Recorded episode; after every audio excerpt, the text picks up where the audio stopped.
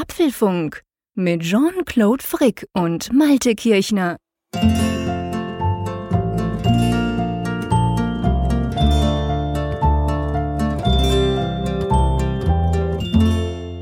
Guten Abend und herzlich willkommen zum Apfelfunk Nummer 36, aufgenommen an einem historischen Tag am 9. November, an dem Tag, wo die USA einen Clown und ähm, Rassisten als Präsidenten gewählt haben. Aber ich schlage vor, lieber Malte, wir lassen die Politik total weg gleich.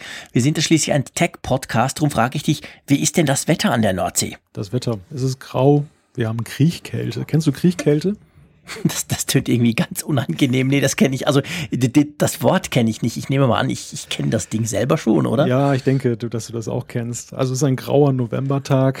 Äh, okay. Es ist sehr dunstig, also so hohe Luftfeuchtigkeit. Hier okay. an der See ist es ja durchaus manchmal so ein bisschen neblig und mhm, das mhm. ist dann halt mit Temperaturen um den Gefrierpunkt so, dass das wirklich dir überall reinkriecht. Es ist total okay. unangenehm, wirklich nicht kein schöner Herbsttag. Okay, bei uns ist es ähnlich. Am Morgen hat es noch geschneit, dann kam irgendwie so ein bisschen Sturm auf. Aktuell, wo wir das aufnehmen, wir nehmen das ja am Mittwochabend auf, ähm, rüttelt es ziemlich draußen an den Fensterläden, hat ziemlich Wind, hat aufgefrischt. Inzwischen ist es natürlich auch Regen, also nichts mehr von Schnee. Ideales Wetter, um drin zu sitzen am Warmen und einen Podcast aufzuzeichnen. Eher schlechtes Wetter, wenn man sich rausbewegen muss. Aber ja, wir haben spannende Themen, oder? Oh ja, wir haben spannende Themen. oh ja.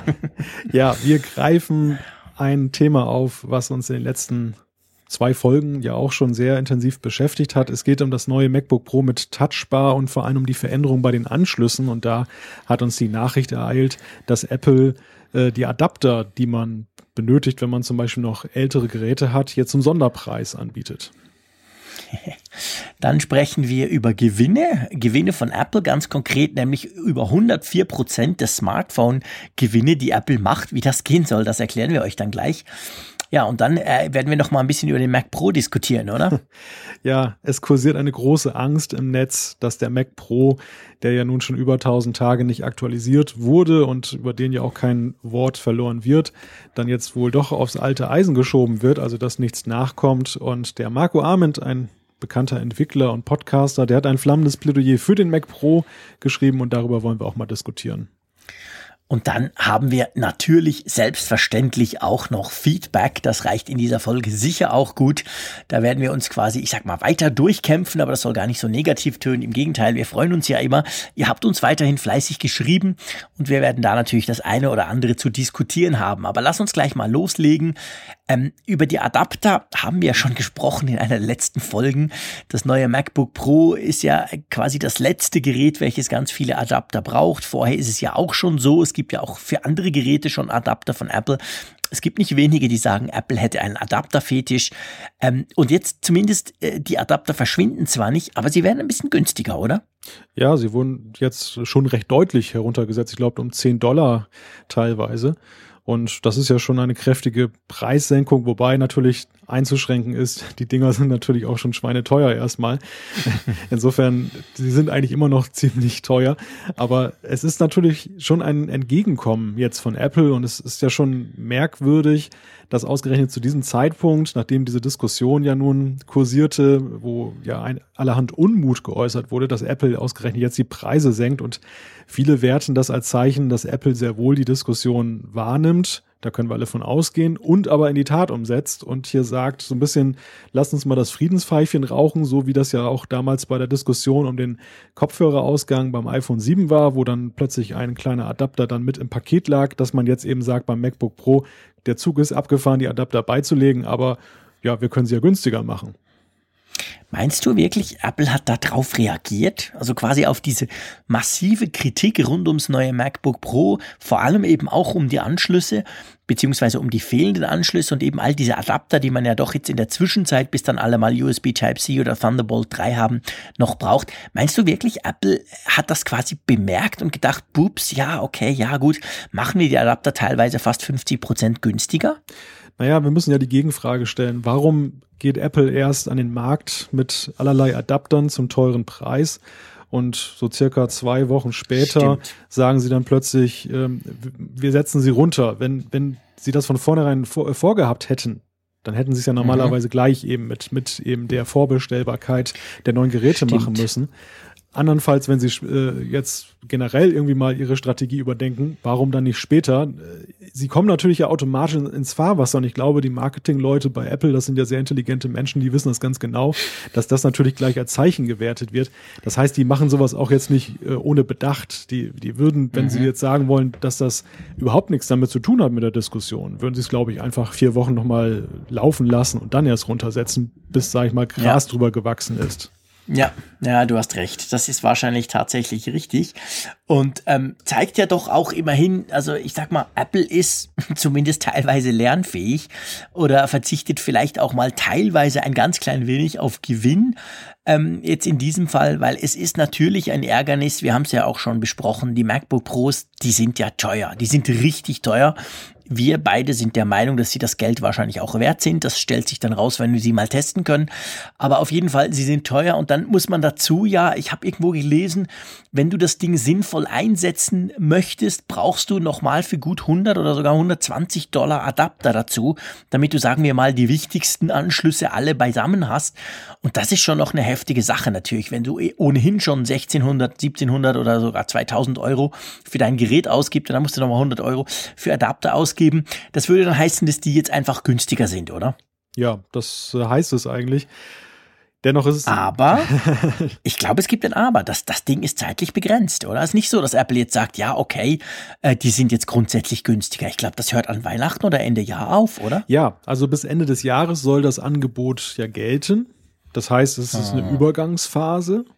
Und auch das spricht ja dafür, dass ähm, Apple das jetzt auch so ein bisschen als Friedensangebot äh, konzipiert hat, dass man eben nicht sagt, mhm. das ist eine grundsätzliche Senkung, sondern ja. einfach, ich meine, bis dahin wird es nicht so sein, dass nur noch Geräte mit USB-C am Markt sind, glaube ich. Kaum. Das wäre sehr optimistisch. Kaum.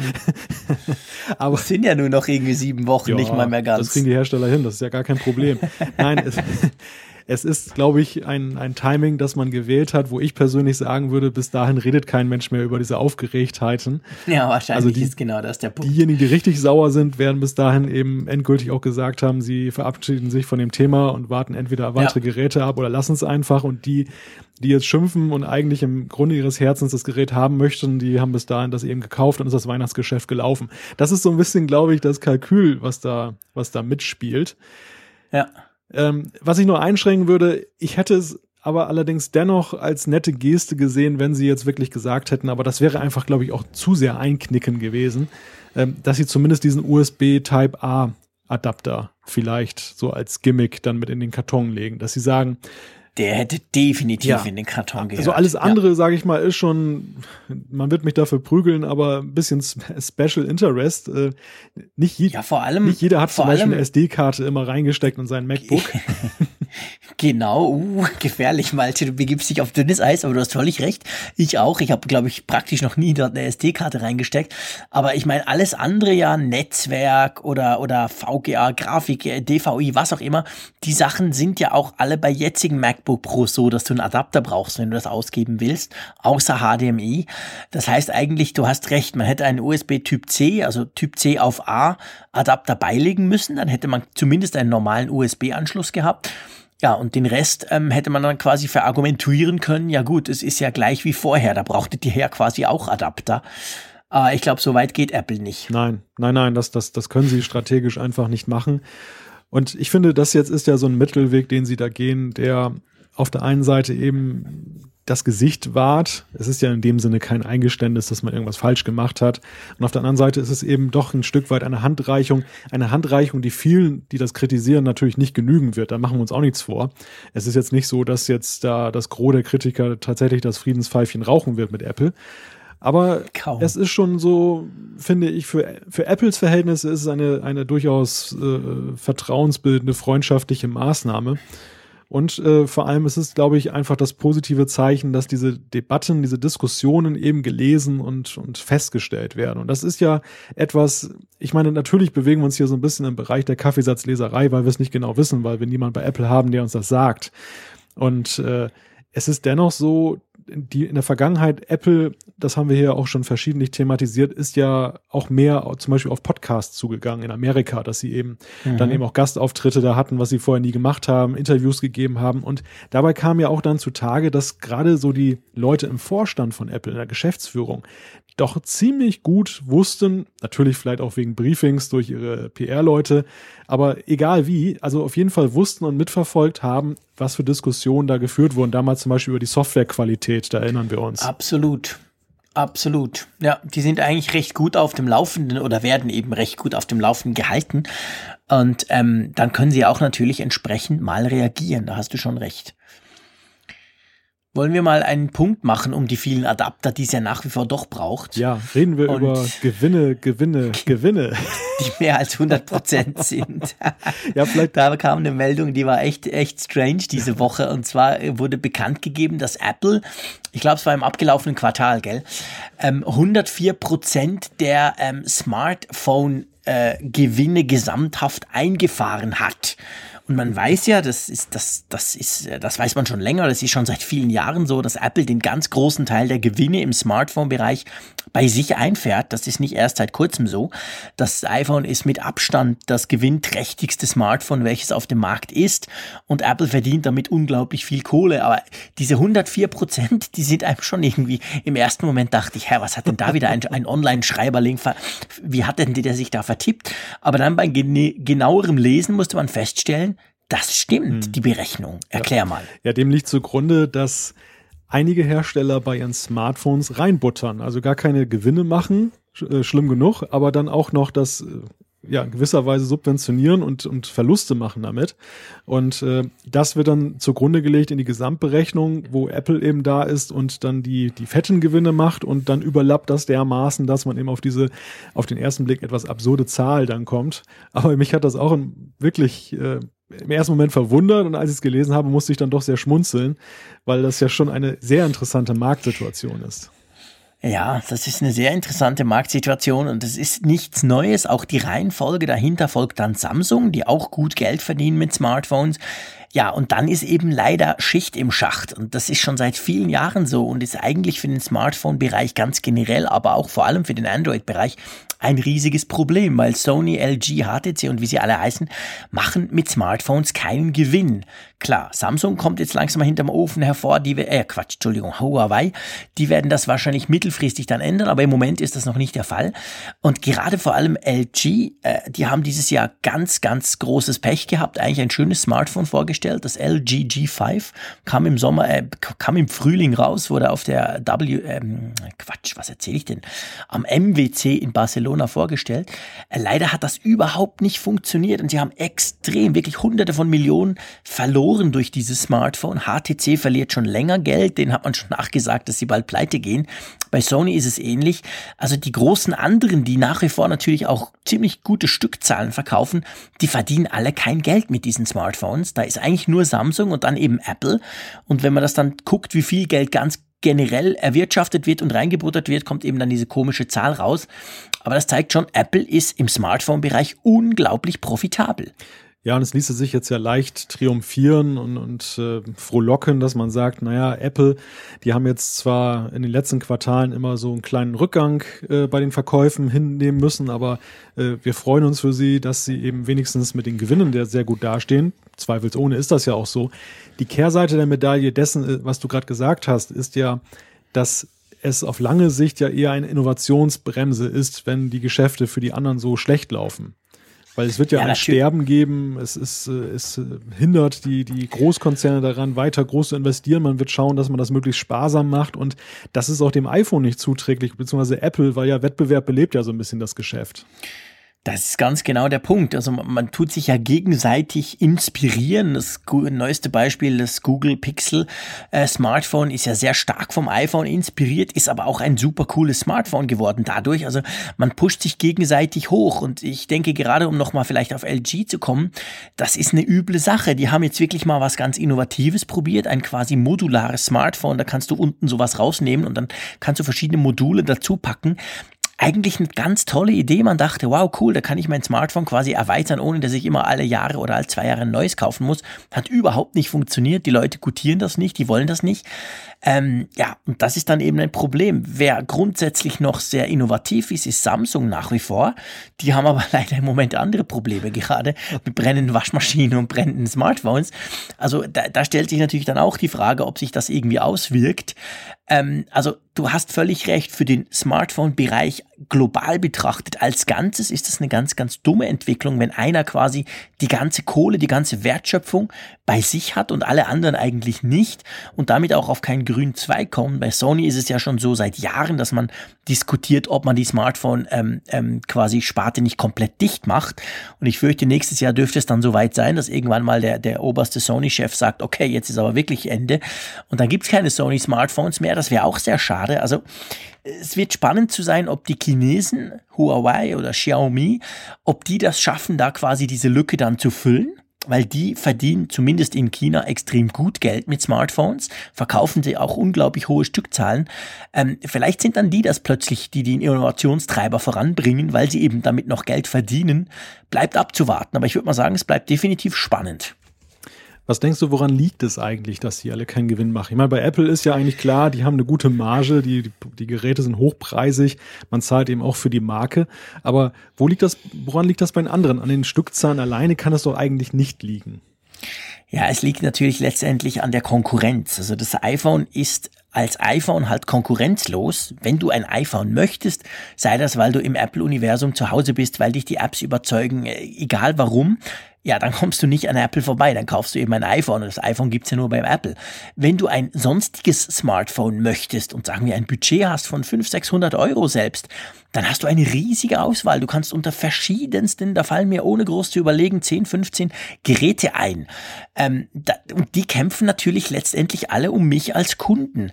Und da ist natürlich dann das Problem, ähm, es ist gar nicht so einfach, weil die müssen sich auch preislich anpassen. Ich sage jetzt mal ganz böse, Apple passt sich überhaupt nicht an. Apple ist einfach schweineteuer, das iPhone, Punkt. Und entweder willst du eins, dann zahlst du es, oder du willst keins, Punkt. Ähm, und die anderen, die müssen natürlich gucken, was denn da die Konkurrenz macht. Und das sieht man gerade gerade an den Smartphone-Preisen, zum Beispiel auch von Samsung, die sind am Anfang seit ein, zwei Jahren meistens so fast auf iPhone-Niveau, ein bisschen günstiger. Aber das dauert maximal drei Monate, dann kosten sie 20, 30 Prozent weniger. Also das geht dann rapide runter. Die können das durch die ganz großen ähm, Stückzahlen, können die das so ein bisschen auffangen. Andere, die nicht ganz auf diese Stückzahlen kommen, haben dann eben schnell mal ein Problem. Also ich denke schon, da ist wahrscheinlich das, das, das, der Hund begraben. Im Android-Lager ist die Konkurrenz brutal. Und das iPhone an sich steht halt so ein bisschen ikonisch da. Und wenn du eben ein iPhone willst, ja, dann gehst du zu Apple und dann zahlst du diesen hohen Preis. Hm.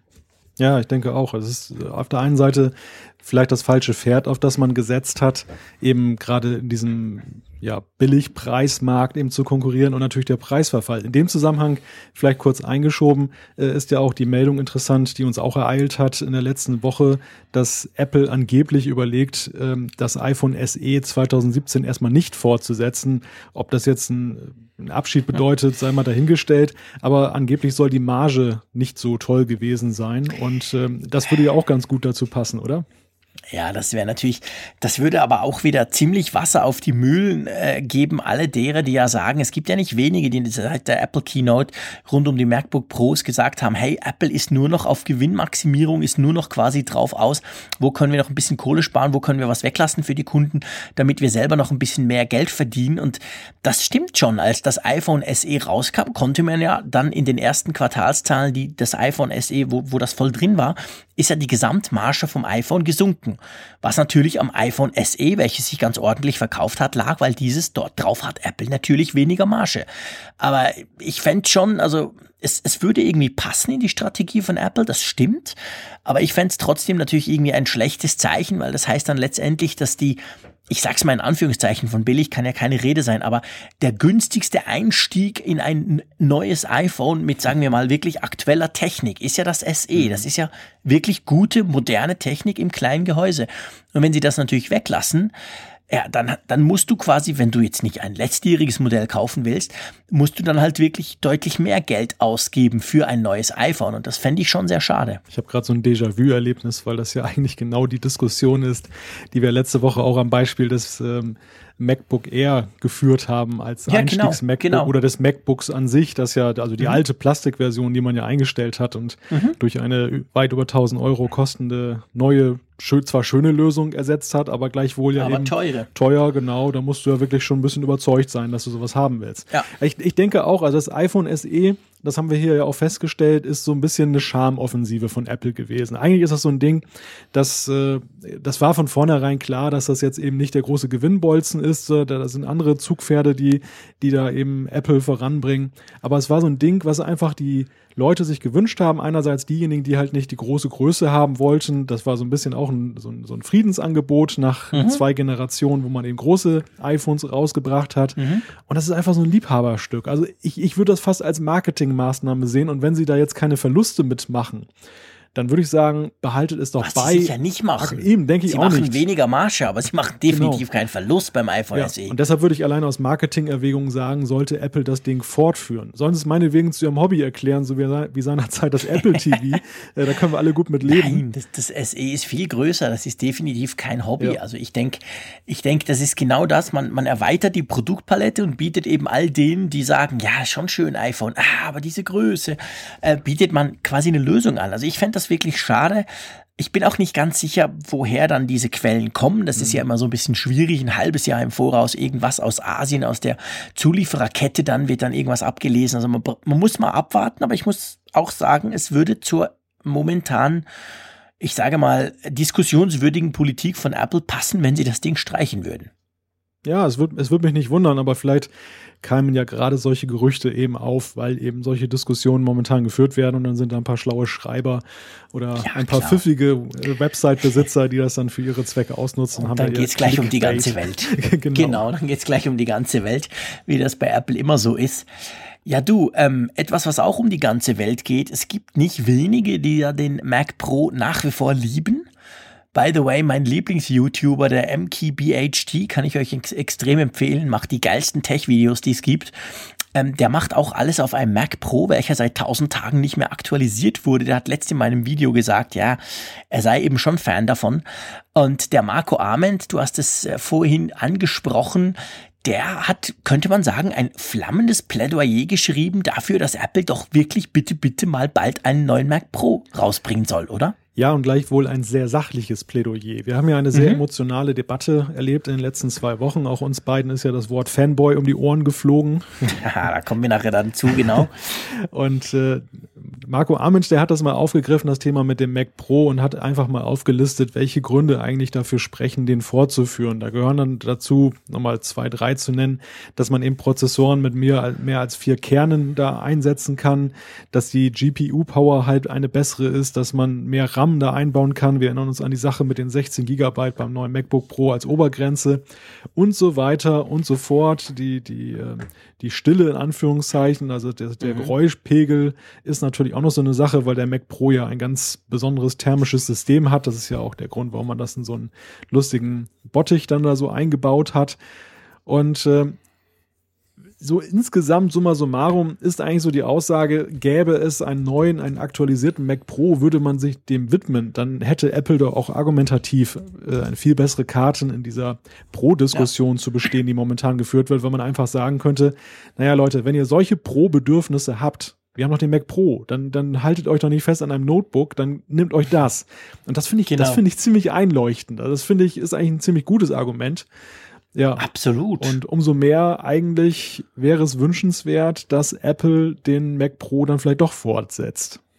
Ja, absolut. Also die Argumente, die der Marco da bringt, sind absolut stichhaltig, ähm, sind überhaupt nicht Fanboy-mäßig, sondern äh, es ist genau der Punkt. Also es ist ja letztendlich im Moment schwierig, wenn ein Professional kommt und sagt, hey, ich brauche jetzt mal eine coole Maschine für meinen 4K-Videoschnitt äh, und dann kommen eben all diese Dinge, die der Marco da aufzählt, die dort durchaus dann eben wirklich wichtig werden. Wie zum Beispiel eben auch, dass das Ding völlig leise ist, dass man es erweitern kann und RAM reinbauen kann bis Agogo. Ähm, und da gibt's im Moment einfach nichts, weil äh, jedem ist klar, ich zahle nicht 5, 6, 7.000 Euro für einen Mac Pro, der seit 1000 Tagen nicht mehr, nicht mehr angerührt wurde. Aber da fehlt was. Aber ganz ehrlich gesagt, ähm, es gab ja gerade seit der Keynote extrem viele Leute, die, die, die so dachten, ja, okay, jetzt kam diese Mac MacBooks, diese neuen, ähm, mit dieser Touchbar und das heißt jetzt quasi Mac Pro gleich tot. Aber diesen Link habe ich nicht gemacht. Klar, kamen viel weniger Macs, als wir vielleicht gedacht oder gewünscht hätten an dieser Keynote.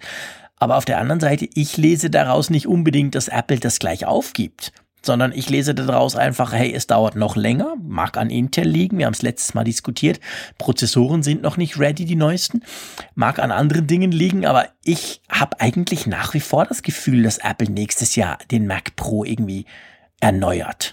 Oder bin ich da einfach irgendwie blauäugig? Das werden wir sehen, Jean-Claude, ob du blauäugig bist. Das, das kann, glaube ich, derzeit ja keiner sagen oder nachsagen.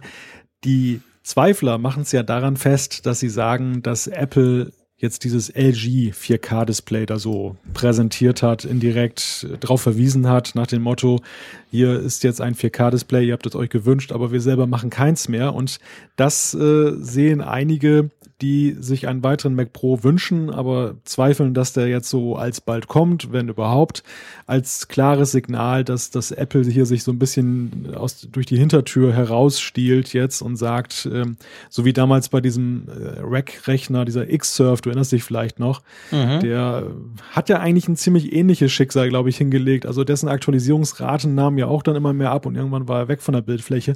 Und ähm, so in etwa werten einige und vielleicht eben, weil auch das gerade Pro-User sind, die vielleicht auch gerade mit dem X-Surf zu tun hatten oder zumindest das verfolgt haben, eben auch die derzeitige Entwicklung und sind bisschen pessimistisch geworden. Also einerseits tausend Tage nichts getan, es wird kein Wort darüber verloren ähm, und andererseits eben, dass dieses äh, Thunderbolt-Display, was ja dann eben vom Markt verschwunden ist, wo auch lange drauf gewartet wurde, dass ein Nachfolger kommt, jetzt ja augenscheinlich keinen Nachfolger findet. Es geht eigentlich gar nicht um die Technik dabei. Es ist ja so, Apple wird jetzt ja auch nicht irgendwie die äh, eierlegende Wollmilchsau als Bildschirm da herausbringen.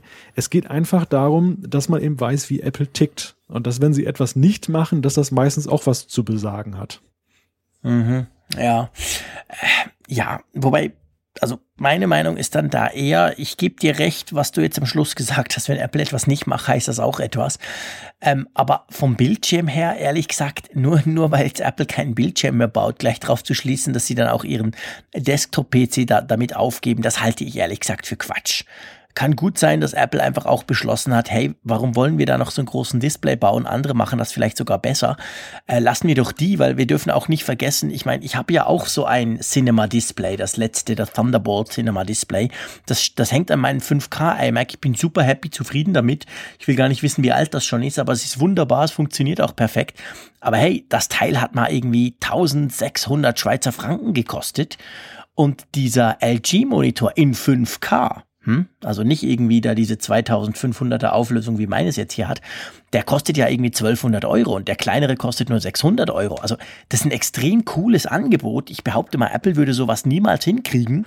Von dem her muss ich sagen, äh, nur, dass sie es jetzt selber nicht machen, heißt ja nicht, dass es andere nicht besser machen und dass sie wegen dem auch keinen Desktop mehr kriegen. Diese Argumentation halte ich persönlich für Quatsch. Ja, ich denke auch, dass man das eine nicht unbedingt aus dem anderen Schluss folgern muss. Also wenn, wenn wir jetzt im Frühjahr erfahren, da kommt kein Mac Pro und das hält sich dann, das setzt sich dann sofort, dann können wir sicherlich diese Verbindung ziehen, dass wir dann sagen, aha, das war ja, der klar. Vorbote. Aber jetzt ja, genau. rückblickend in der Retrospektive. Ja. Aber von vornherein das zu sagen, halte ich auch für gewagt, aber es zeigt mhm. einmal mehr. Und das ist eben auch so eine, so eine Komponente. Wir, wir sehen hier eine Stimmungslage, die momentan im Lager ja, derer stimmt. besteht, die eben ja. Macs mögen. Und ja, ähm, stimmt. die es ist eine aufgeheizte Stimmung. Also das, das habe ich vielleicht auch so ein Definitiv. bisschen unterschätzt in den letzten zwei Wochen, ähm, ja. wie emotional diese Debatte teilweise geführt wird und wie sehr auch ähm, Apple, ich habe da ja so einen kleinen Zwischenruf geschrieben, ähm, da auch jetzt für etwas ja angeklagt wird, was äh, ja eigentlich zu dem gehörte, was die, das, was die Nutzer immer wertgeschätzt haben an Apple. Eben gerade die Einfachheit. Also Einfachheit ist ja nicht nur Software oder Hardware. Mhm. Einfachheit ist eben auch, dass ich jetzt mir nicht so ein Build-to-Order-PC da zusammenstellen muss, wo ich dann gar nicht weiß, wie viel RAM brauche ich, äh, was für einen Prozessor ja. brauche ich und am Ende bestelle ich so ein Ding für ein paar tausend Euro und es läuft doch nicht rund, weil ich irgendwas vergessen habe. Bei Apple kriegst mhm. du immer ein einfaches Gesamtpaket, natürlich mit Stellrädern, die über die Jahre mehr geworden sind gleichwohl, ähm, aber immer so, dass ich weiß, egal, selbst wenn ich die Minimalkonfiguration mache, das Basissystem System läuft immer super sauber. Ja, ja. Ja, da hast du absolut recht, das stimmt. Jo, du, wir warten weiterhin auf den Mac Pro. Hallo Apple, wir warten auch auf einen neuen iMac, wäre auch mal langsam cool. Aber ich denke, wir warten bis nächstes Jahr und gucken mal, was Apple dann bringen wird. Ähm, auf Feedback müssen wir nicht so lange warten, das kommt immer schön rein. Genau.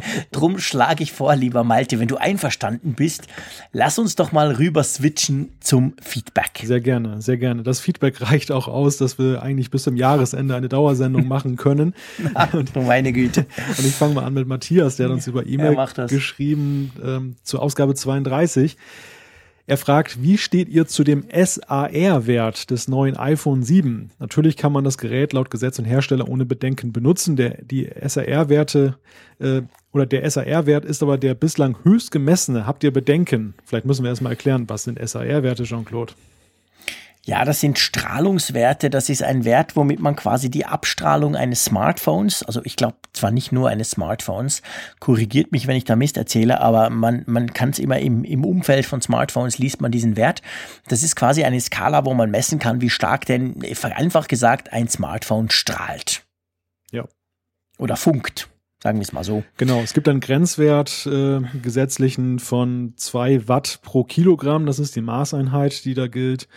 Und darunter sagt man, können diese Geräte, Handys, Smartphones, Tablets ohne Bedenken benutzt werden. Vorweg gesagt, alle Geräte, die momentan in Deutschland und der Schweiz und in Österreich und ich glaube auch insgesamt in der EU verkauft werden, unterschreiten natürlich diesen Grenzwert. Ähm, das kann sich keiner leisten, äh, ein Gerät rauszuhauen, was das über, übertrifft. Aber dennoch ist das iPhone, und das hat mich so ein bisschen verwundert, ähm, da habe ich eigentlich gar nicht mit gerechnet, dann doch doch äh, relativ gut dabei. Ja, es ist, es ist, äh, man könnte jetzt sagen, es strahlt quasi mehr als die Vorgängerversion. Zum teilweise je nach Modell oder je nach Test fast doppelt so stark. Wie gesagt, immer noch massiv unter dem Grenzwert. Ja, und da kann man jetzt natürlich eine große Sache drum machen, da kann man jetzt Angst haben. Ich sage gleich am Anfang und will damit niemandem zu nahe treten, aber ich sage ganz, für mich ist das definitiv kein Thema, dieser SAR-Wert. Er ist nämlich auch sehr umstritten. Ganz generell, die Geschichte ist sowieso umstritten. Es gibt ja diverse Studien, aber keine konnte so recht nachweisen, ob das jetzt wirklich schädlich ist, wenn wir den ganzen Tag uns so ein iPhone ans Ohr klemmen oder ein anderes Smartphone. Ich persönlich kann einfach sagen, ich bin seit vielen, vielen Jahren mit diesen Geräten unterwegs und ich brauche sie bis zum, äh, weiß nicht, bis zum Erbrechen hätte ich fast gesagt. Ähm, ich persönlich behaupte mal, mir macht das nichts.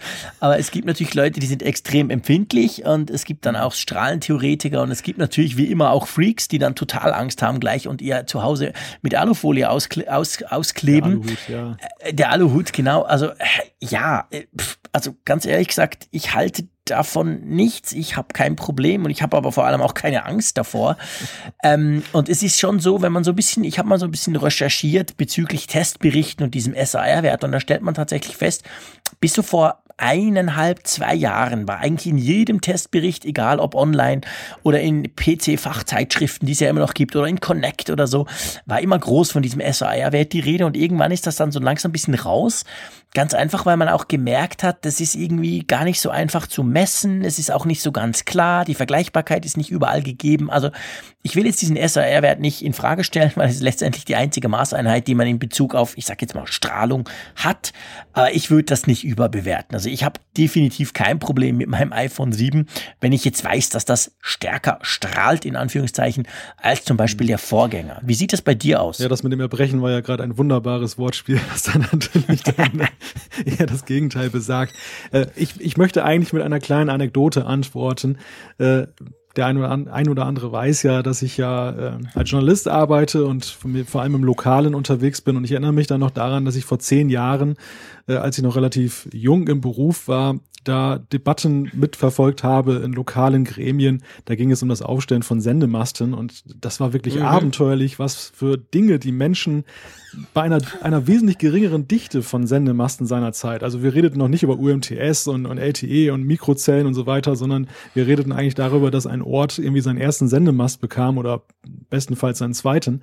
Und die Leute, die konnten dann schon mit ihrer Bratpfanne telefonieren, Radio hören, Fernsehen und was weiß ich alles. Und lustigerweise, wir haben heute eine Dichte an, an Antennen und, und ja auch Frequenzen, wie wir sie früher überhaupt nicht hatten. Und mhm. äh, diese Debatten sind ja eigentlich so sag mal, im Mainstream im Alltag sind Stimmt. sie verschwunden. Ich höre sie überhaupt nicht mehr. Natürlich gibt es immer einige, die da Paranoia haben oder die möglicherweise auch aus begründeten Sachen äh, irgendwie argumentieren. Aber es ist keine Allgemeindebatte mehr, so diese Angstdebatte, die wir da vor zehn Jahren erlebt haben, ja, als das gerade so den Push gekriegt hat. Du hast völlig recht, das war ja eine Riesengeschichte, auch bei uns. Das war krass. Da wurde alles, was irgendwie nach Antenne aussieht, wurde quasi auf dem rechtlichen Weg bis zum obersten Gericht, wenn es sein musste, bekämpft. Wir in der Schweiz, wir haben noch viel strengere Grenzwerte als die EU. Bei uns ist es noch schwieriger, Antennen aufzustellen. Und das Lustige ist ja, die meisten Leute nerven sich ja dann, wenn sie keinen Empfang haben, aber gleichzeitig wollen sie keine Antenne in der Nähe. Ich sag's da ganz offen, mir ist das völlig wurscht. Hauptsache, ich habe Empfang. Also ich werde niemals gegen eine Mobilfunkantenne opponieren, weil ich will ja schließlich telefonieren, surfen und so weiter. Aber da sind nicht alle so ganz logisch damit. Also bei uns sind diese Kämpfe teilweise immer noch, aber du hast recht, sie sind irgendwie massiv zurückgegangen. Ähm, vielleicht eben, weil halt 99 Prozent aller Leute ein Smartphone haben und vielleicht dann irgendwann gemerkt haben, okay, äh, ja, irgendwie brauchen wir die Antennen, sonst können wir unser schönes Smartphone nicht brauchen. Also das könnte durch, durchaus sein, dass die Durchdringung des Smartphones in unseren Alltag, die komplette Übernahme teilweise von unserem Alltag durch Smartphones irgendwie, dass das natürlich irgendwo eine Rolle gespielt hat. Aber es ist eine schöne Anekdote, die zeigt, ich glaube, beim SAR-Wert ist es ähnlich. Der war früher irgendwie wichtiger als heute, aber ich möchte jetzt nicht Apple unterstellen, dass sie deswegen jetzt nicht mehr so drauf geguckt haben. Ähm, hast du irgendwo rausfinden können, warum denn das iPhone einen, ich sag jetzt mal, etwas schlechteren SAR-Wert hat als die Vorgänger? Nein, nein. Also ich habe keine Ahnung, woran es liegt. Ich kann mir eigentlich nur vorstellen, äh, mit jeder Generation von iPhone wird ja auch die Empfangsleistung, die Sendeleistung immer wieder optimiert und es werden neue Bänder unterstützt. Gerade bei LTE gibt es ja immer noch äh, Erweiterungen dahingehend, dass die Geräte international fähiger sind oder dass sie wieder irgendwelche neuen Standards unterstützen. Und ich kann eigentlich nur vermuten, dass es irgendwie in diese Richtung geht, dass, mhm. dass man eben mit dem neuen iPhone 7 jetzt wieder irgendetwas Neues unterstützt und dann hat man eben eine stärkere Abstrahlung. Und dann bist du natürlich als Hersteller immer in der Entscheidung, willst du jetzt den Standard unterstützen?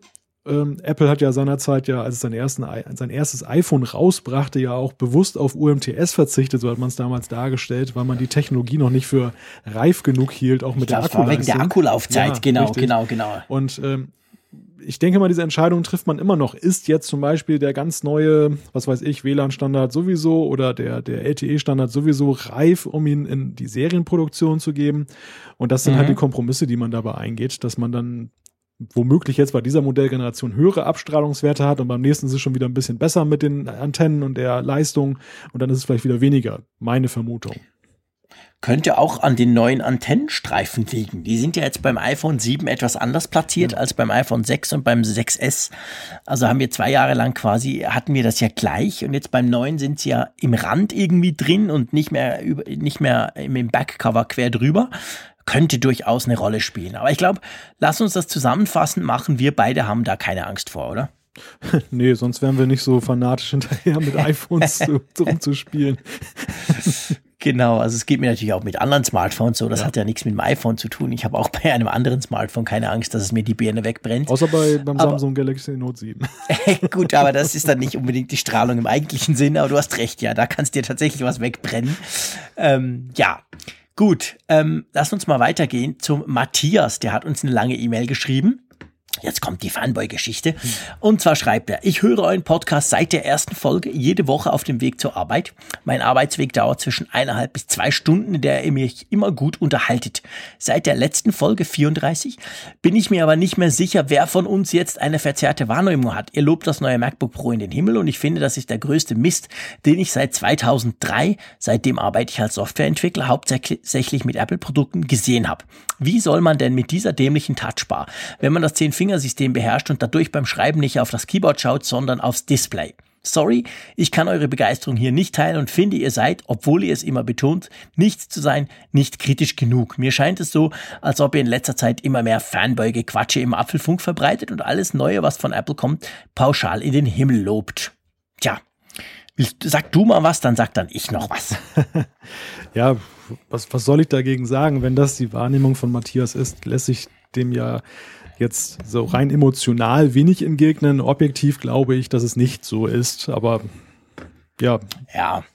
Ich sag's mal so, Matthias, äh, wenn dir das so vorkommt, ja, da hat's ja Malte recht, dann kann ich da nicht viel dagegen tun.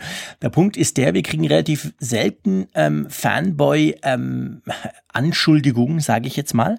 Äh, gleichzeitig wissen wir, wir haben einige ähm, Android-Hörer, die uns auch immer ganz wieder begeistert schreiben, wie gern sie uns eigentlich zuhören, obwohl sie ganz selber super zufrieden sind mit ihrem Android. Das zeigt für mich so ein bisschen, dass wir eben nicht unbedingt Fanboys sind. Ich habe eher das Gefühl, dass du tatsächlich dieses MacBook Pro total scheiße findest. Sorry, wenn ich das so sage. Gleichzeitig, äh, wir waren ja in Folge 34 tatsächlich eigentlich ähm, recht überzeugt davon. Wir hatten auch Freude dran. Vielleicht in Ausgabe 35, ich weiß nicht, ob du die Lieder auch angehört hast, ich hoffe es, da waren wir dann auch gerade so im Gesamtkontext von Apple eher dann wieder ein bisschen kritischer, noch ein bisschen kritischer, wo Apple denn hin will damit. Also von dem her würde ich mal sagen, ich finde nicht, wir sind ähm, Fanboys und vor allem finde ich nicht, dass wir, du schreibst ja alles Neue, was von Apple kommt, pauschal in den Himmel lob. Da muss ich dir ganz ehrlich sagen, da verwahre ich mich also dagegen. Das machen wir definitiv nicht. Ich glaube, wir haben noch jedes Mal irgendwas auszusetzen gehabt und finden das eigentlich nie das perfekte Gerät. Ähm, von dem her muss ich da sagen, nee, finde ich nicht. Ja, also wenn ich da nochmal ergänzen dürfte, ich glaube, der, der Vorwurf, dass. Du darfst alles, ist ja auch dein Podcast. ja, danke, danke. Also ich glaube, der, der Vorwurf, dass wir, dass wir kritische Punkte gar nicht ansprechen, der ist einfach völlig falsch. Weil gerade dieses Beispiel eben mit der Ergonomie, dieses, dieses, dieser Touchbar, das ist ja ein Punkt, den wir beide auch angesprochen haben mit der Frage des langen Armes. Wir haben das ja an dem Beispiel des DJs festgemacht. Ich bin nach wie vor davon überzeugt, dass das eine Fragestellung ist, die man in Tests genau ergründen muss. Wie schlägt sich denn die Touchbar denn letzten Endes wenn man sie jetzt häufig benutzt, äh, dass man einen langen Arm machen muss? Wie sehr mhm. ist eben die Praxistauglichkeit gegeben oder bleibt es eigentlich ein Bedienelement, was eben für, sag ich mal, wie, wie die Funktionstasten halt für, für den Ausnahmefall oder für seltene Fälle eher interessant ist. Aber ich finde es halt auch schwierig und ungerecht auch, wenn man sich ein endgültiges Urteil darüber bildet, wenn man das Gerät noch gar nicht in der Hand gehalten hat. Und das ist eigentlich der Grund, warum ich da trotz bestehender Zweifel, die ich auch hier nenne, dann sage, macht mal halblang. Äh, wir sagen jetzt, wir sagen unsere Fragestellung, aber wir wollen das erstmal testen, damit wir ein qualifiziertes genau. Urteil darüber abgeben können. Ich, ich denke nicht, dass wir es in die Höhe gelobt haben, nur weil wir jetzt noch nicht gesagt haben, dass wir es blöd finden. Das, das ist eigentlich so der Punkt. Nein, definitiv nicht. Ich mache dir einen Vorschlag, lieber Matthias. Ich hoffe natürlich, du hörst uns trotzdem noch, auch wenn wir dein Ansinnen jetzt quasi zurückweisen. Ähm, ich werde morgen am Donnerstag, dem 10. kriege ich ähm, ein Briefing von Apple und werde dann auch unmittelbar danach ein Testgerät bekommen, glaube ich, ein 13 Zoll MacBook Pro mit Touchbar. Also können wir schon im nächsten ähm, Apfelfunk sicher mal ein bisschen drüber sprechen, was das denn jetzt in the real life quasi heißt mit diesem Ding, ob man das wirklich brauchen kann oder auch nicht. Und dann können wir das mal angucken, aber ich würde auch sagen, also wir haben das durchaus auch kritisch beleuchtet, sind aber von der Idee nach wie vor überzeugt. Ähm, kommt natürlich wahrscheinlich tatsächlich drauf an, für was man es braucht. Und wichtig ist halt, dass man sich das anschaut. Ich war übrigens letzte Woche mal, einfach weil es mich interessiert hat, im Apple Store in Zürich. Und ehrlich gesagt, ich war recht erstaunt. Die haben zwar das neue kleine MacBook Pro, dieser in Anführungszeichen MacBook Air Ersatz, das haben sie da, aber sie hatten kein einziges Modell mit Touchbar. Das hat mich dann doch ein bisschen erstaunt. Also man konnte da letzte Woche, stand letzte Woche, Anfang November, konnte man noch kein ähm, MacBook Pro mit Touchbar ausprobieren. Ich gehe mal davon aus, das wird sich in den nächsten ein, zwei Wochen ändern in den Apple Stores und dann kann ich jedem nur empfehlen, geht mal hin, probiert das mal aus, macht halt mal eine App 2 auf äh, und versucht mal, ob, ob ihr euch das irgendwie vorstellen könnt, damit zu arbeiten. Ja, es ist sowieso kurios, dass diese, ähm, dass wir über diese ersten Hands-on-Erfahrungen, die ja Journalisten sammeln konnten, die wir jetzt bei dem Apple-Event selber in, in Kalifornien mit dabei waren, noch überhaupt nichts jetzt äh, so an, an Praxiserfahrung mhm. gelesen haben. Es ist ja in der Regel so, wenn Apple Produkte präsentiert, dann geben sie auch vielen, die dort eingeladen waren zu diesen Keynotes, dann gleich ein Testgerät mit. Und dann gibt mhm. es meistens so eine Sperrfrist, ein oder zwei das war Wochen. Diesmal gar nicht der Fall. Genau. Und dann, dann sehen wir zumindest so bei den Top-Bloggern und den ähm, ja, Top-YouTubern dann schon mhm. so, dass die ersten Impressionen die manchmal auch ein bisschen euphorischer sind als das, was nachher die Nutzererfahrungen sind oder die, die späteren Rezensionen, aber gleichwohl schon so ein bisschen praxisnah. Und das ist, das bleibt eigentlich diesmal komplett aus. Also es wird tatsächlich so sein, nach meinem Kenntnisstand, dass es jetzt erst losgeht mit der Verteilung von Testgeräten und dementsprechend ja. dann auch, dass die Apple Stores die Geräte bekommen. Und ich glaube, in den nächsten ein, zwei Wochen werden wir doch deutlich klarer sehen, welche Fragestellungen sich wie in der Realität darstellen. Und du hast es ja gerade schön gesagt, dann reden wir nochmal drüber. Ich hoffe ja auch, dass ich Ende des Monats, vielleicht Anfang Dezember, dann auch die Möglichkeit habe, mal das Ding genauer in Augenschein zu nehmen und dann können wir beide uns dann hier austauschen und dann werden wir definitiv klarer sehen. Genau, so ist es. So, ähm, den Roman Wiegand, der hat uns eine E-Mail geschrieben und er schreibt, hallo ihr zwei, ich hänge leider drei Folgen zurück. Hey Roman, ist doch kein Problem. Ähm, ich persönlich nutze keinen dieser Dienste. Es geht um Passwortmanager. Da haben wir, glaube ich, in Apfelfunk 33 drüber gesprochen. Und zwar, er nutzt keine, da doch Apple von Haus aus die Möglichkeit liefert, Passwörter zu speichern und auch bei der Erstellung automatisch sichere Passwörter vorschlägt, die ebenfalls gespeichert werden und dank iCloud auch direkt auf allen Geräten verfügbar sind. Wenn ich mich also ausschließlich im Apple-Universum bewege, sprich keinen zusätzlichen Windows-Rechner oder ähnliches habe, ist das doch vollkommen ausreichend, oder? Wo seht ihr die Vorteile von diesen Passwortdiensten, die ja auch oft mal einiges kosten? Äh, darf, ich, darf ich antworten? Also ich, ja, ich bitte darum. zwei Punkte. Äh, ich bin Parallelnutzer. Also ich habe OnePassword und ich, ich nutze den iCloud-Schlüsselbund auch mit, mhm. habe ihn einfach per Default mal so aktiviert und äh, sage dann hin und wieder auch mal, speicher das Passwort ab. Es gibt ja eigentlich zwei Punkte. Ähm, der eine ist, dass das Ganze eine sehr Webformular-basierte Geschichte ist. Das heißt, ähm, du kannst in den Passwortmanagern eben auch Sachen abspeichern, die jetzt nicht ein Webformular bedingen. Ähm, zum Beispiel mhm. jetzt WLAN-Schlüssel, man kann da sogar Sozialversicherungsnummern und sonst was abspeichern. Kreditkarteninformationen. Genau, Kreditkarteninformationen. Also das ist schon wesentlich weitgehend, weitergehender als das, was eben der, der iCloud-Schlüsselbund anbietet. Und das mhm. andere ist eine Erfahrung, die ich gemacht habe das kann aber vielleicht auch damit zusammenhängen, dass ich so jetzt das nur so sekundär einsetze, dass ich immer mal wieder auf Situationen stoße, wo der dann nicht aufpoppt äh, oder er bietet mir irgendwelche falschen Passwörter an und das nervt einfach tierisch und da ist One Passwort für mich persönlich einfach die sichere Alternative, weil ich zumindest, wenn er mir was Falsches vorschlägt oder gar nichts vorschlägt, das eben äh, fix auswählen kann aus der Liste. Ja, Genau, geht mir genau gleich. Vor allem der Punkt, dass man eben Zusatzinformationen speichern kann. Also ich habe ganz viele sogenannte Secure Notes, wo ich mir irgendwas reinschreibe, wo ich eben zum Teil Bankkontennummern, die ich mir sonst nicht merken kann oder sogar Sachen für meinen Blog zum Beispiel, äh, die ganzen SQL-Passwörter etc. Da mache ich mir einfach dann ganz gewöhnlich quasi eine Notiz und die ist dann eben auch äh, verschlüsselt gespeichert und so weiter. Also das finde ich spricht wirklich für die Passwortdienste. Aber ähm, lieber Roman, grundsätzlich, wenn du damit zufrieden bist, was die iCloud kann, beziehungsweise der iCloud-Schlüsselbund und dich ja nur in Anführungszeichen im Apple-Universum bewegst, dann spricht natürlich nichts dagegen, das darüber zu machen, oder? Ja, ganz und gar nicht. Also das, das soll auch nicht so verstanden werden, dass das, weil wir sagen, dass wir One-Password nutzen, dass alles andere Schrott ist. Das sehe ich überhaupt nicht so. Ähm, das ist eher, wie gesagt, ein, ein weitergehendes Interesse. Wenn man eben sagt, man möchte eben noch ein bisschen mehr abspeichern und das parat haben, dann haben diese Passwortdienste äh, wie OnePassword ebenso ihren Charme. Aber das, was Apple da implementiert hat und was ja auch noch gar nicht so alt ist, das kam ja erst vor ein paar iOS-Versionen mit raus, äh, das ist schon ganz gut. Also das, das hat, glaube ich, auch den, das hat auch diese Passwortmanager so ein bisschen noch weiter beflügelt. Die haben auch ein bisschen mehr Gas mhm. gegeben danach. Die, ja, die mussten da ein bisschen genau, was Zusätzliches implementieren. Richtig, sonst, sonst wären die nämlich überflüssig gewesen, so wie die sich damals präsentiert haben. Mittlerweile können sie ja zum Beispiel auch diese, wie heißen die noch, TOTP-Passwörter, diese One-Time-Passwörter, diese Zahlenkombination, ja. äh, die man für diese Stimmt, zweistufige die auch, ja. Authentifikation nutzt. Die, die generieren sie auch.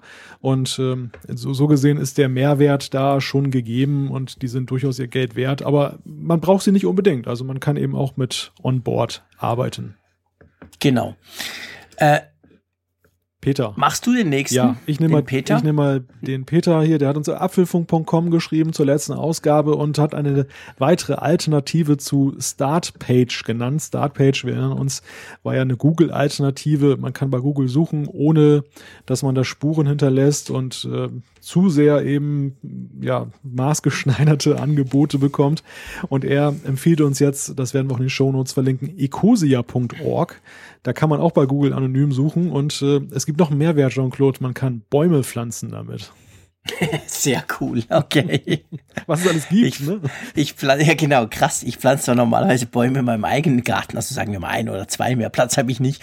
Aber ja, cool, warum eigentlich nicht? Ich wusste nicht, dass es das gibt. Wir werden das in den Shownote verlinken. 5,5 Millionen Bäume. Cool.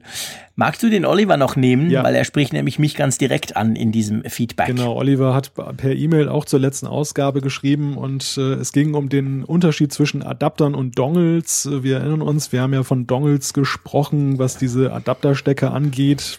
Haben festgestellt, Wortherkunft ist auch in Ordnung, man kann eigentlich beides machen, aber Jean-Claude hatte was dazu gesagt, dass solche Dongle-Lizenzen, also diese Hardware-Schlüssel, um Passwort, äh, um Software freizuschalten, dass sie antiquiert seien und dass das kaum jemand noch nutze. Und da kann Oliver widersprechen. Er weiß es besser, denn gerade bei sehr hochpreisiger Software, schreibt er, verdammt hochpreisig in Klammern, sind hardwaregebundene Lizenzen durchaus noch üblich in der Arbeit.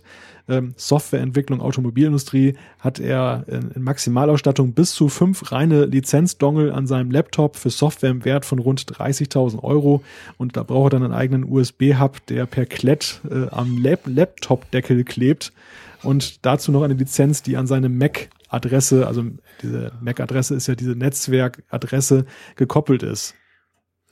Tja, Olli, meine Güte, sag ich da nur 30.000 Euro an Software. Ähm, klar, du hast natürlich recht. Ich tue da aus einer Consumer-Sicht oder vielleicht auch einer Journalistensicht. Wir haben absolute Standard-Tools, alles. Das höchste der Gefühle ist vielleicht mal irgendein Audio-Tool, äh, welches inzwischen auch meistens per, per Lizenz-Key kommt und nicht mehr unbedingt per Dongle. Aber was du da natürlich ansprichst, ist ein wichtiger Punkt. Da hast du völlig recht. Und ähm, wusste ich nicht, dass es da tatsächlich noch so läuft und vor allem, dass es überhaupt so teure Software dann gibt. Musst uns dann mal vielleicht, also du musst überhaupt nichts, Oliver, aber du könntest uns ja mal schreiben, was du damit eigentlich machst. Ich habe mir die ganze Zeit, als dieses Feedback reinkommt, überlegt, was zum Geier macht man in, mit einer Software, die 30.000 Euro kostet? Das muss ja was ganz Spezielles sein. Was denkst du, Malte? Das wird ja sicherlich, äh, da er ja schreibt, mit der Automobilindustrie ja. so ganz spezielle Konstruktionssoftware sein, nehme ich Wahrscheinlich, an. Wahrscheinlich, genau. Die in extrem geringen Stückzahlen oder sehr spezialisiert mit irgendwelchen ganz besonderen Dingen dann eben versehen sind. Mhm. Aber das hatten wir ja beim letzten Mal auch schon so ein bisschen angetönt. Wir waren ja so ein bisschen in die Richtung äh, Steuerberater gegangen. Mhm. Ähm, aber da habe ich dann persönlich auch völlig dann unterschätzt, dass eben äh, gerade in dem Konstruktionsbereich eben auch sehr viel spezielles Know-how ist, was eben dann sich auch in Software ausdrückt und die muss man natürlich entsprechend schützen seitens der Hersteller, damit da nicht munter äh, ja, kopiert genau. wird. ja, genau. So, der Hardy hat uns geschrieben und schreibt Apple und Autos. Da ging es äh, bei Ausgabe 32 eben, haben wir über Autos geredet, passt ganz gut im Moment gerade.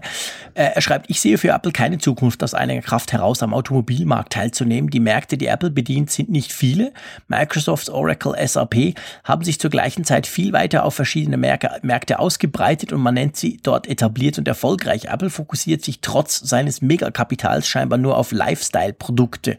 Ich denke, Apple wird und sollte sich in Zukunft viel mehr als Dienstleister sehen, wie Oracle es seit zehn Jahren aggressivst tat und das mit Erfolg.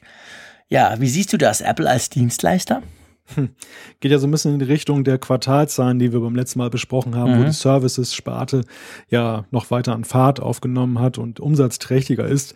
Ich denke, dass, dass Apple das, ähm, und das zeigt ja eben diese Umsatzentwicklung, durchaus berücksichtigt, dass sie eben auch schauen, dass ähm, sie eben auch die Services-Sparte, also das ganze Rahmenprogramm iCloud und was da sonst noch so ist, Apple Music, dann ein bisschen pushen, um sich da ein weiteres Standbein aufzubauen.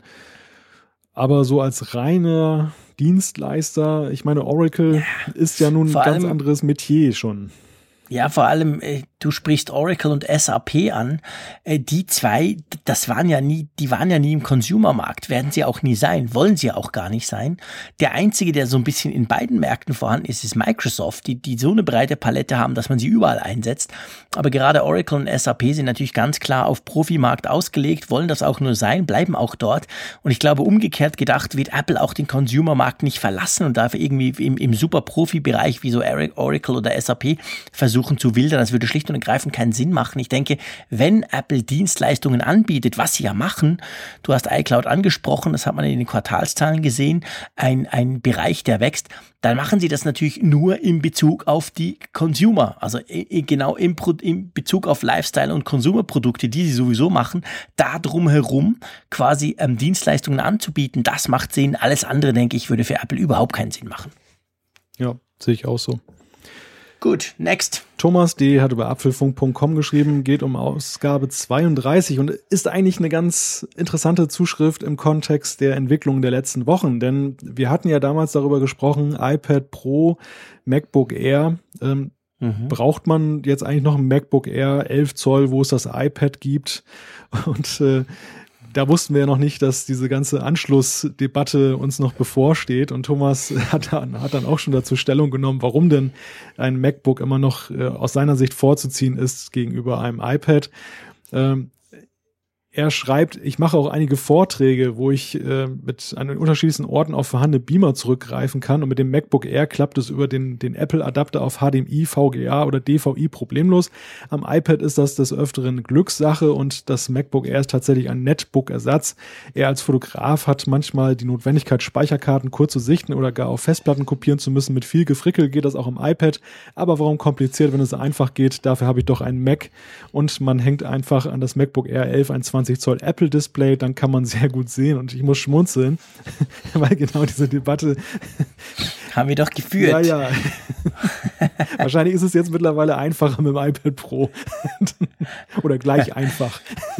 Ja, nee, also ich meine, das, das ist völlig klar. Das iPad Pro äh, ist nach wie vor, hat nach wie vor nicht die gleichen Workflows und das wird es wahrscheinlich nie haben, wie eben ein ausgewachsener Mac. Und das MacBook Air 11 Zoll war ja, man muss sagen, war, weil es gibt ja offiziell jetzt nicht mehr, aber war ja ein ausgewachsener Mac. Zwar klein, aber vom System her lief halt eben Mac OS oder OS X, wie es früher hieß, drauf.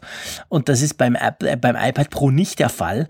Ähm, von dem her kann ich das schon nachvollziehen. Ich tendiere dann halt eher zum Beispiel auf das MacBook das ja immer noch, das es gibt's ja noch, das wurde ja erst im Frühling refreshed. Das ist auch nicht extrem viel größer als so ein MacBook Air 11 Zoll, äh, kann aber deutlich mehr. Ähm, von dem her denke ich eben schon, dass Apple in dem Bereich noch so plus minus was hat. Man kann jetzt überstreiten, ob ein 12 Zoll Screen oder ein 11 Zoll Screen so einen riesen Unterschied machen. Mag sein. Ich gebe auch zu, ich habe nie mit dem MacBook Air 11 Zoll gearbeitet. Ich habe es nur mal getestet vor vielen Jahren. Mir war es zu klein. Ich habe zu dicke Hände und zu dicke Finger dafür.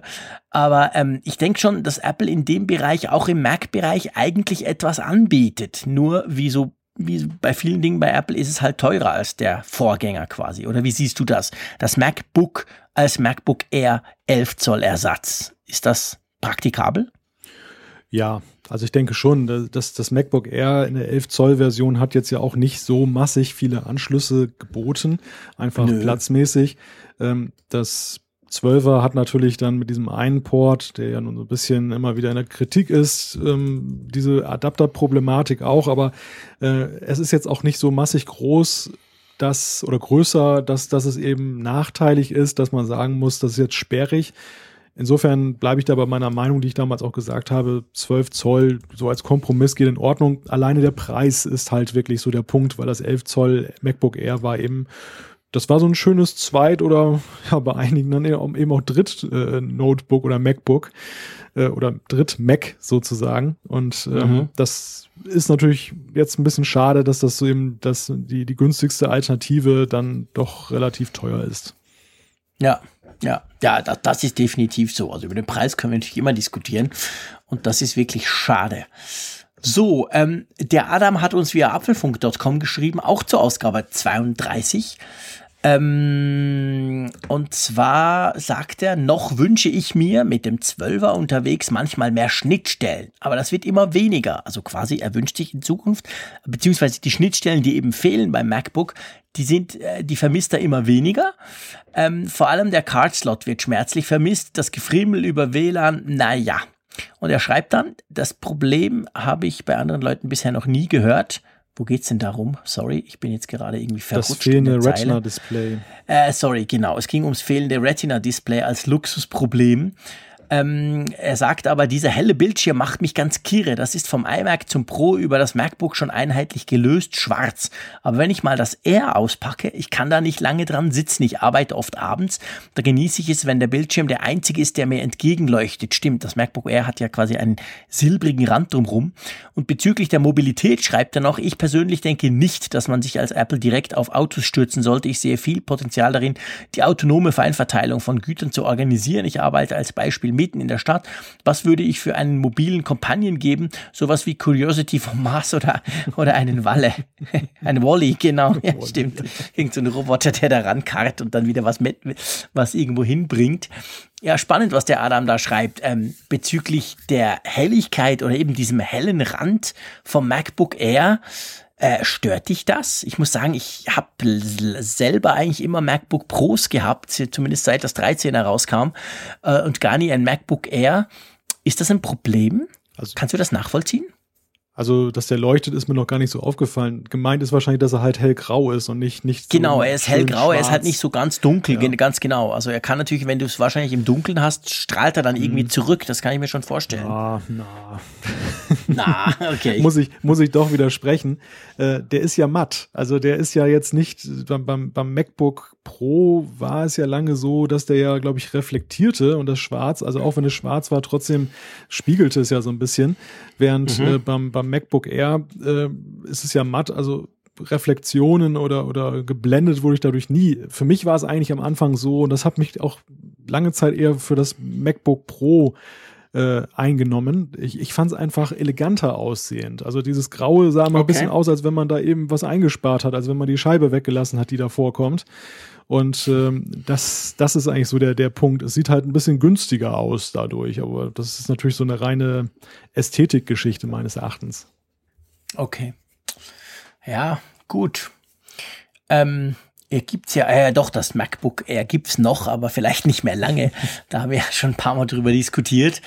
Ähm, auf jeden Fall spannend, Adam. Du, du erzählst ja eben auch, dass dich die fehlenden Schnittstellen immer weniger, dass du die immer weniger vermisst.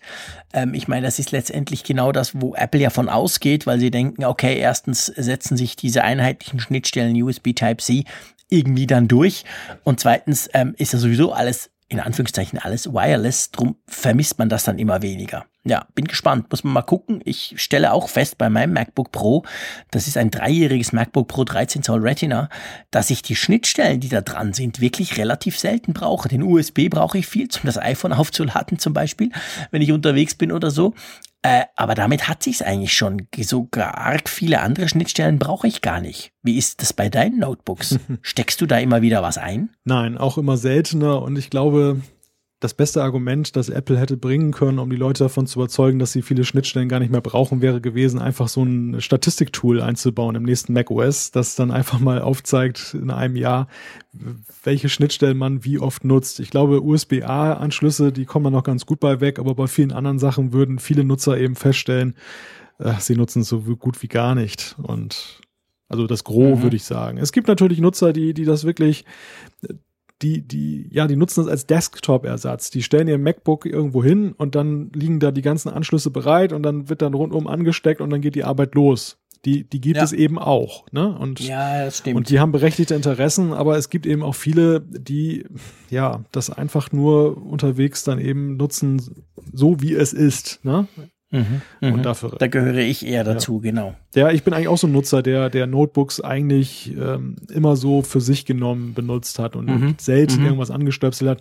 Eher mal so Peripherie im, im Sinne von ähm, irgendwie ein USB-Stick, um was zu übertragen und solche Sachen halt, aber, genau. aber nie jetzt so ein Setup, wie ich, dass ich das, dass das jetzt hier meinetwegen mein iMac ersetzen soll oder so. Ja. Genau, sehe ich auch so. Gut, dann der Oliver ähm, hat uns eine E-Mail geschrieben zu einer etwas älteren Folge, wo wir so ein bisschen drüber diskutiert haben, dass ja die Smartphones auch immer besser werden. Und dann schreibt er, was mich spontan zum Gedanken bringt, geht denn der Smartphone-Markt dadurch nicht wieder etwas zurück, weil ja die Oberklasse-Geräte inzwischen so gut sind? Für den durchschnittlichen Nutzer reichen die doch locker für drei bis vier Jahre. Er schreibt dann noch, meine Mutter nutzt seit fünf Jahren ein Fünfer ohne S und ist zufrieden. Ähm, gute Frage letztendlich. Das ist ja so ein bisschen auch meine Theorie, die ich glaube, es war Folge 30, glaube mhm. ich, ähm, aufgebracht habe. Ich gesagt habe, hey, eigentlich so ein 6S oder ich weiß auch ein 6er, ist eigentlich egal, kannst du problemlos drei, vier Jahre behalten. Ich kenne auch nicht wenige Leute, die zum Beispiel gerade, es ist witzig, dass der Oliver das schreibt, das Fünfer. Also bei uns im Büro hat es drei Leute, die haben einen Fünfer, haben auch jetzt ganz stolz auf iOS 10 abgedatet, ohne S, also nicht das 5S, und sind nach wie vor super zufrieden und sagen, nö, ich muss doch nicht wechseln, läuft ja. Ähm, das hat schon was, mhm. oder? Ich glaube, also meine Theorie ist ja, dass die Absätze, die, die, die, die Umsätze, Entschuldigung, dadurch bei allen ein bisschen zurückgehen. Das ist ja nicht nur bei Apple so, auch Samsung und alle anderen haben das Problem. Und ich habe eben auch ein bisschen das Gefühl, auf der einen Seite ist es natürlich die Durchdringung, dass du nicht mehr so arg viele neue Benutzer findest, weil die meisten schon eins haben. Aber dann halt auch die, die eben eins haben, wenn die ein einigermaßen aktuelles haben, können sie das viel länger behalten als früher. Also kaufen sie nicht nächstes Jahr gleich wieder ein neues, was dann letztendlich auch wieder den Umsatz und die verkauften Stückzahlen zurückgehen lässt. Siehst du das auch ein bisschen so? Also es ist ja eine wiederkehrende Debatte, dass ähm, die, die Intervalle bei den Smartphones ähm, gefühlt immer größer werden, wo es sich eigentlich für die meisten Nutzer lohnt, ein Update zu machen. Ich habe lustigerweise die Tage mal die technischen Spezifikationen zweier älterer iPhones miteinander verglichen, und zwar das iPhone 6 mit dem iPhone 4S.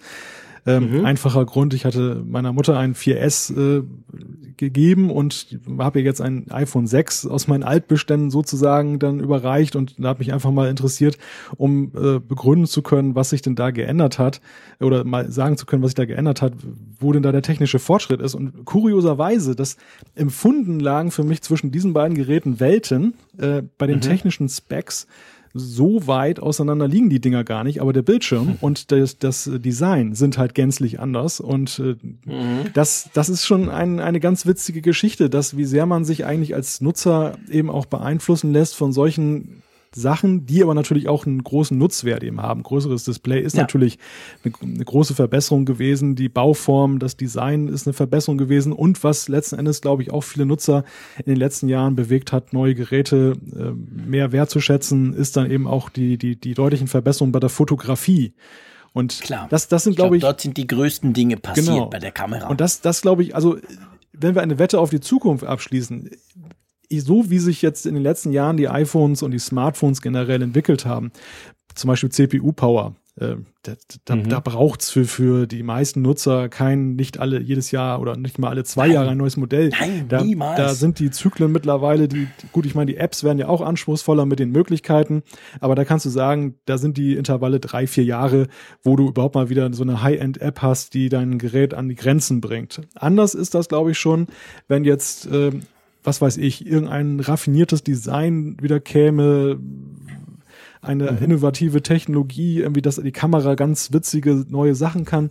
Ich glaube, dann würde man empfunden plötzlich sagen, ja, das ist aber jetzt wieder so ein Innovationsschritt, da kann man vom, vom drei, vier Jahre Intervall dann wieder abweichen. Insofern ist es ganz schwer zu sagen, dass es jetzt immer so bleibt, aber ich glaube schon, dass die Technik sehr weit ist, dass man eben da schon sagen kann, für die meisten Nutzer ist da überhaupt gar kein Druck mehr. Ja, das ist so. Das sehe ich ganz genau gleich wie du. Ich denke, der Punkt ist genau der, wie du sagst. Wenn man ein ganz cooles neues Design rauskriegt, wo man denkt, wow, das sieht nicht nur modern aus, das ist wirklich super, wie das Samsung vor zwei Jahren mit diesem, mit diesem Curved Display gemacht hat, das auf beiden Seiten quasi runtergezogen ist. Ich meine, das brauchst du im Alltag eigentlich nie. Selbst die Funktionen, die dafür extra gemacht wurden, die braucht jetzt behaupte ich jetzt einfach mal praktisch niemand, aber es sieht halt wirklich klasse aus und es ist sehr edel und es ist auch beim Videoschauen ganz cool. Also ist es ein Kaufanreiz. Aber die Technik selber, die, die, die, die ganz klassischen Hard Facts wie Prozessor, Speicher etc., ähm, ja, die sind vernachlässigbar, weil ich bin überzeugt, ähm, wenn du heute die Geekbench-Sachen anschaust, Geekbench ist ja insofern ein praktischer Benchmark, weil es den auch für PCs und vor allem für den Mac gibt, äh, für Notebooks zum Beispiel und dann eben auch auf dem iPhone. Wenn du das vergleichst, dann stellst du fest, dass teilweise das iPhone oder zumindest das iPad Pro schneller ist zum Beispiel als ein kleines MacBook Pro. Das ist jetzt rein von der Rechenpower her krass und da wird es noch ganz, ganz lange dauern, bis da wirklich mal eine App kommt, die das dann auch ausnützt. Aber ein Punkt ist mir noch wichtig und ich denke, da kenne ich viele Leute, das, bei denen ist das dann ein Punkt und das ist die Batterie. Wir, wir laden ja normalerweise unsere Smartphones einmal im Tag auf, irgendwann am Abend meistens. Und wenn du das so zwei, zweieinhalb Jahre machst, dann merkst du dann irgendwann schon, dass der Akku halt nicht mehr ganz so lange hält. Und ich kenne nicht wenige, die sagen, ja, ich bin eigentlich ganz zufrieden, aber Mensch, nach vier Stunden ist das Ding schon tot. Und ganz ehrlich gesagt, ich sage das jetzt mal so, das ist auch ein bisschen eine Frage an unsere Hörerschaft.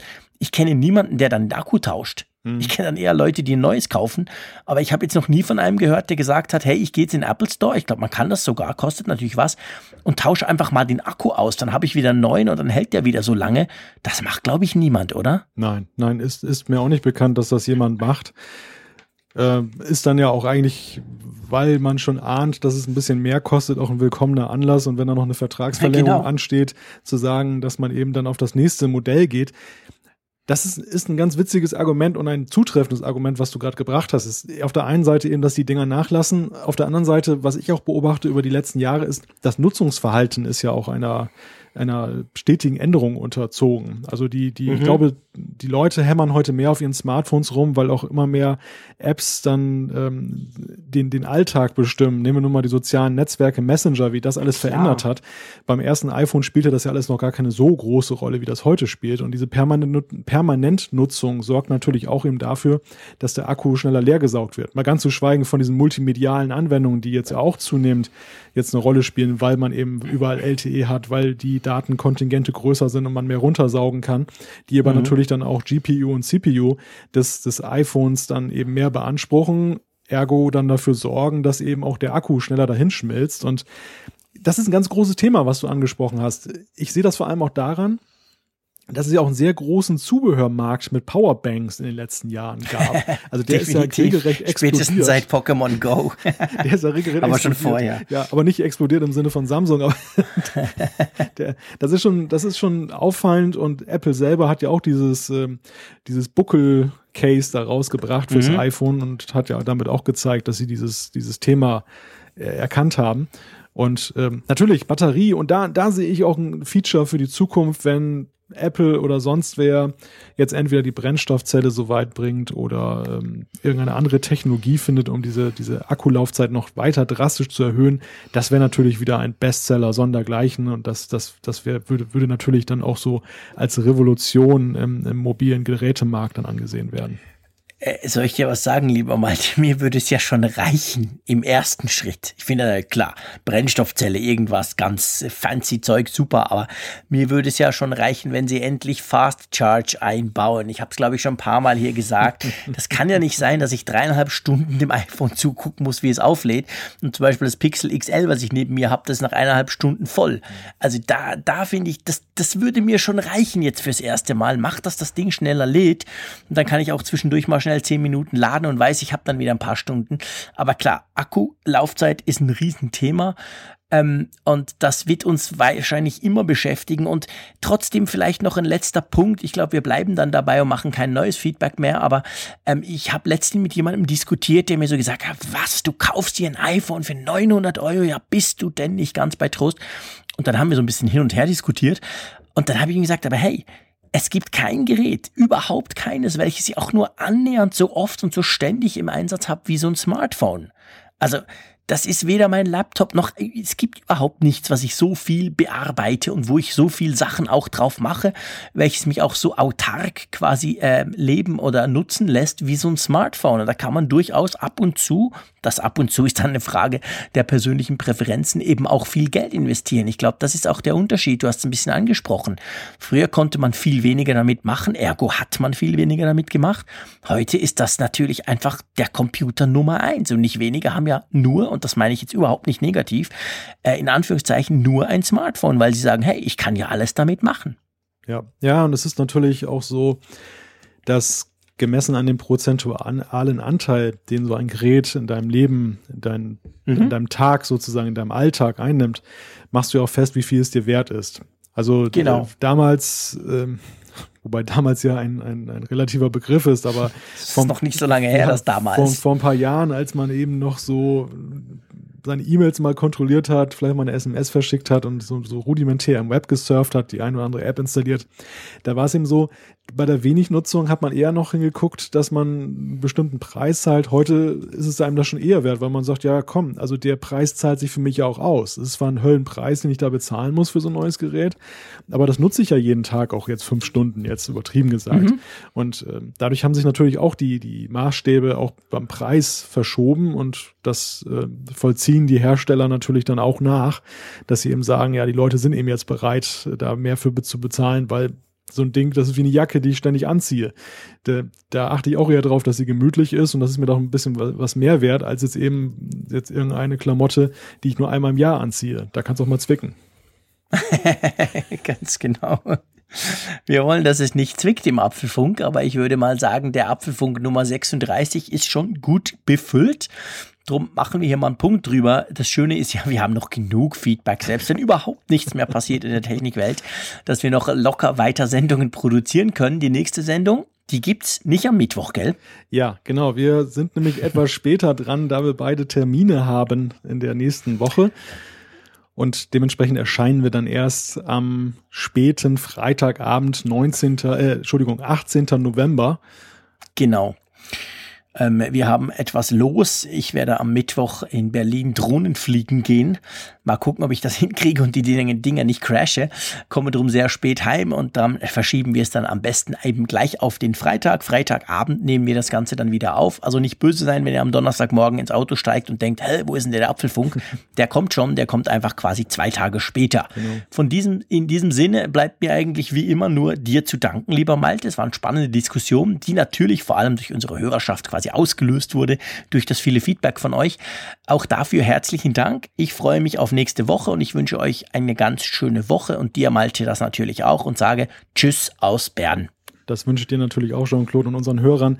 Ganz herzlichen Dank. Bis zum nächsten Mal.